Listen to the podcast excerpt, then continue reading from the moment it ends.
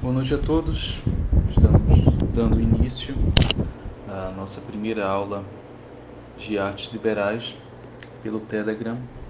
Eu estarei gravando alguns áudios sobre temas concernentes às, às três artes liberais do Trivium. É um tanto difícil gravar aulas sobre o Quadrivium apenas por áudio, é preciso ter um esquema, um, um diagrama, um quadro onde eu possa fazer desenhos geométricos. Então, talvez algumas gravações sobre história do Quadrivium sejam possíveis, alguns breves comentários a obras importantes eh, e o seu contexto histórico mas uma aula de Quadrivium é materialmente impossível via áudio. Mas é, isso estará sendo disponibilizado pela página, pela minha página no, no Instagram, é, com lives semanais a respeito do, do Quadrivium, particularmente. É, principalmente porque o Quadrivium requer uma abordagem mais extensa, é, não se encontra muito material, ah, de modo que eu pudesse lhes dirigir a determinadas leituras e o serviço é apenas de instrumento facilitador, mas infelizmente eu tenho de ter os materiais, traduzi-los, eh, simplificá-los, elaborar aulas, isso leva tempo. Enquanto que no que diz respeito ao Trivium, há muito material disponível, já foi é, indicado tanto por mim como por vários outros professores que têm realizado uh, atividades é, intelectuais com respeito às artes do trivium, seja do ponto de vista pedagógico, seja do ponto de vista uh, acadêmico mais avançado. Então eu estarei aqui gravando breves aulas uh, de no máximo 10, 15 minutos a respeito de lógica, retórica. É, a gramática nós já cumprimos é, com as nossas aulas sobre latim grego antigo. Então a gramática, claro que existe uma, uma, uma ideia de uma gramática geral, inclusive isso não é novidade moderna, isso já havia entre os antigos, mas é uma discussão mais uh, complexa, que já mistura, se mistura um pouco com a lógica.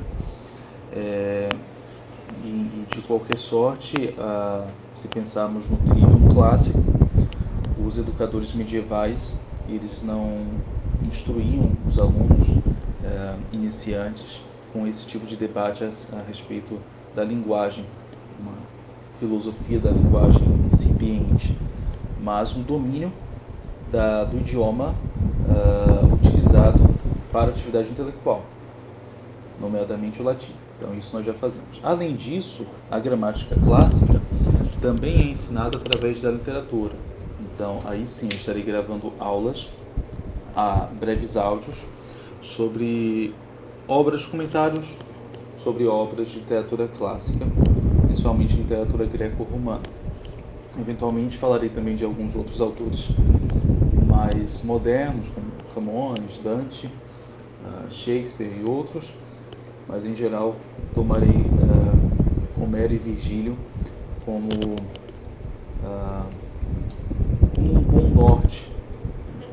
é, daquilo que nós devemos estudar em literatura.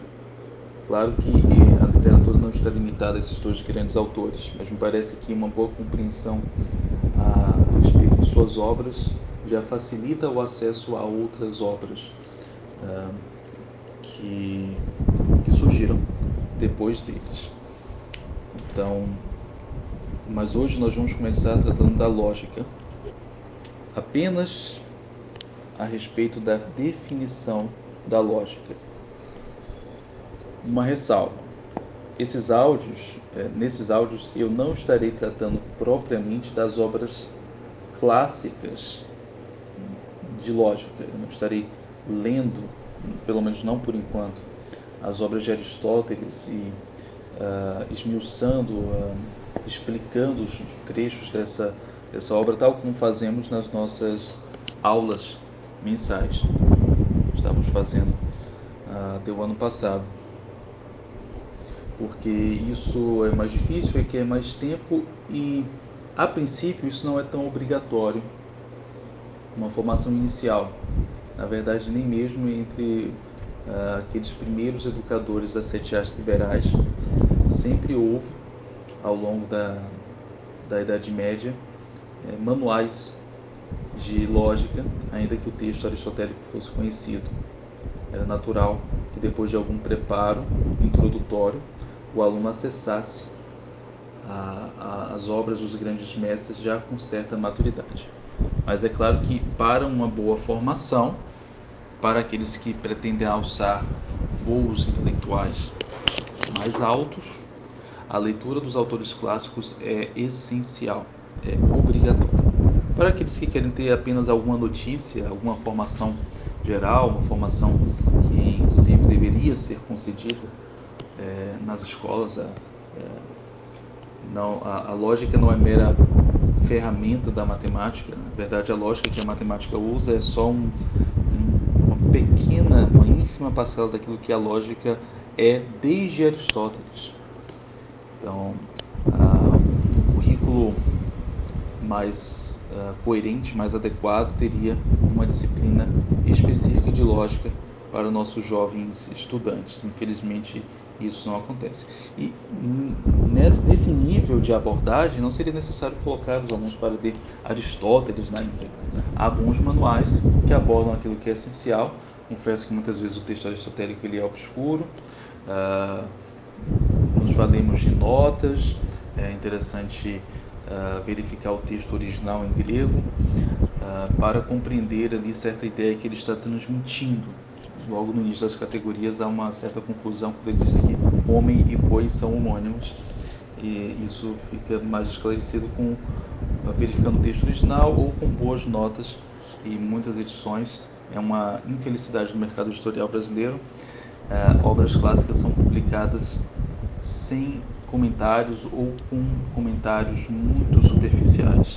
Isso não, não deveria acontecer. Né? Essas obras precisam de uma, de uma edição crítica, é, comentada por intelectuais, é, acadêmicos, profissionais, especialistas na área. Isso nós não encontramos em português, então não nos resta outra coisa senão nos valer de edições em outros idiomas. Pois muito bem. Então, comecemos a respeito da lógica. A lógica estuda a razão como instrumento da ciência ou meio de adquirir a verdade. É a arte que dirige o próprio ato da razão. É o que nos permite chegar com ordem, facilmente e sem erro ao ato próprio da razão.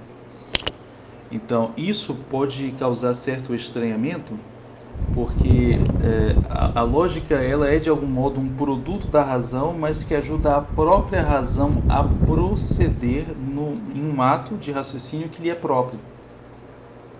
Então podemos pensar assim a lógica como uma preparação que a razão dá a si mesma antes de proceder intelectualmente em uma investigação propriamente científica.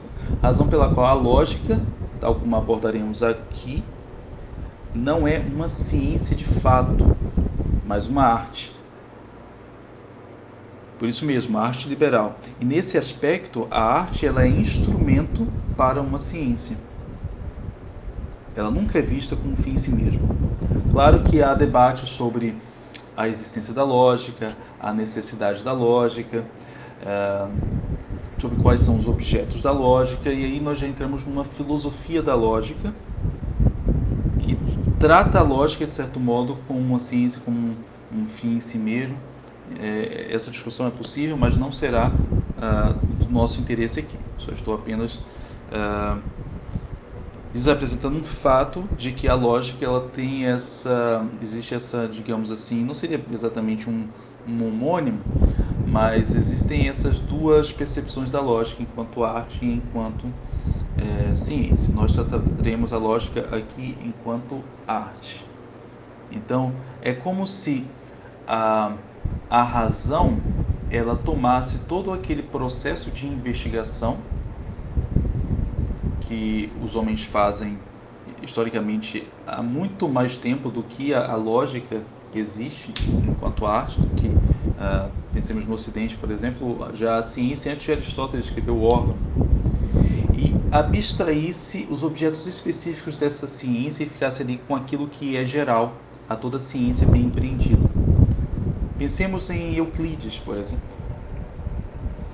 que muito provavelmente não conheceu as obras de Aristóteles, não estudou nenhum método de lógica nível de abstração que Aristóteles nos apresenta, mas ele tinha uma intuição lógica.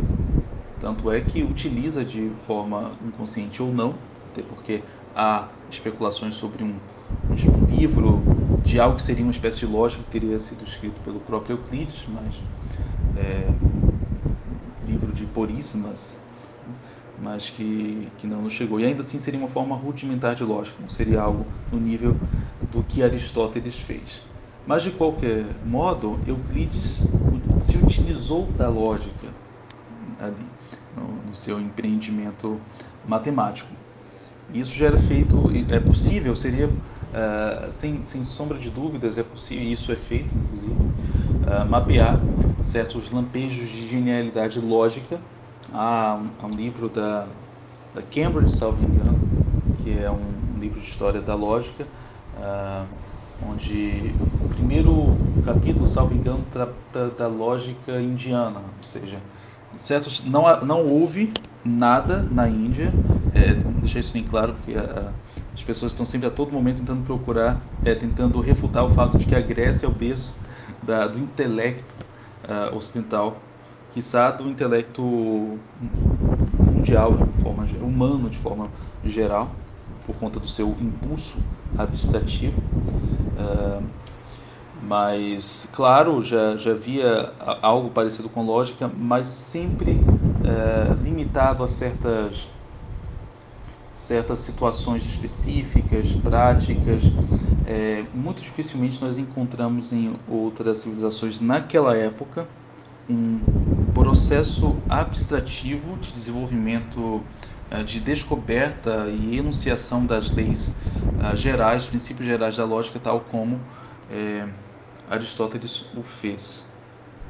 Mas o fato é que o homem sempre se utilizou da lógica, de algum modo, e a determinação desses princípios não é outra coisa senão uma abstração da aplicação prática de que é, empreendida pelo homem no, no seu ato de raciocínio e o desvelamento dos princípios que norteiam esse procedimento. Então, por isso que a arte que dirige o próprio ato da razão é a lógica que também é um produto da razão no seu próprio na sua própria atividade racional. Então, as ciências procedem segundo a razão. A física procede segundo a razão.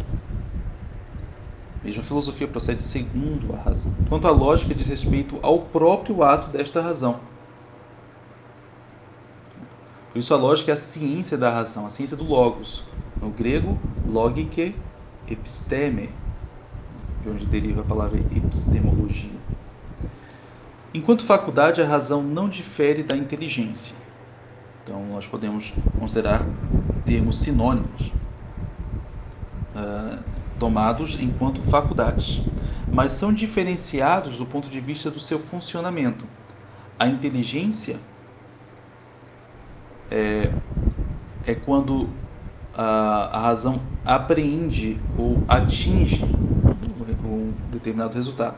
Quanto à razão, vai pelo discurso de uma coisa aprendida a outra. Podemos dizer que a inteligência é um, é um momento enquanto que a razão é um processo. Pois muito bem. Existem, podemos afirmar, uma lógica natural e uma lógica artificial. Não confundam com lógica formal e material, lógica formal e formal.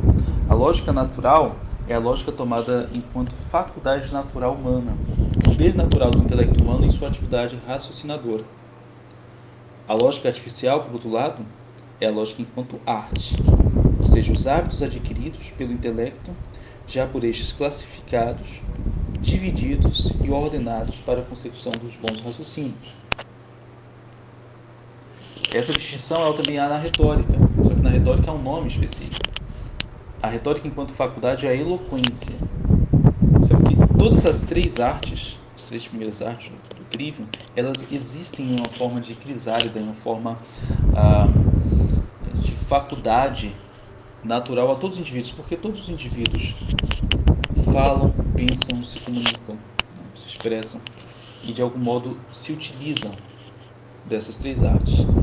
Nós não estudamos o Trivium para adquirir pela primeira vez uh, algum domínio dessas artes, mas para aperfeiçoar aquilo que já há em nós enquanto faculdade.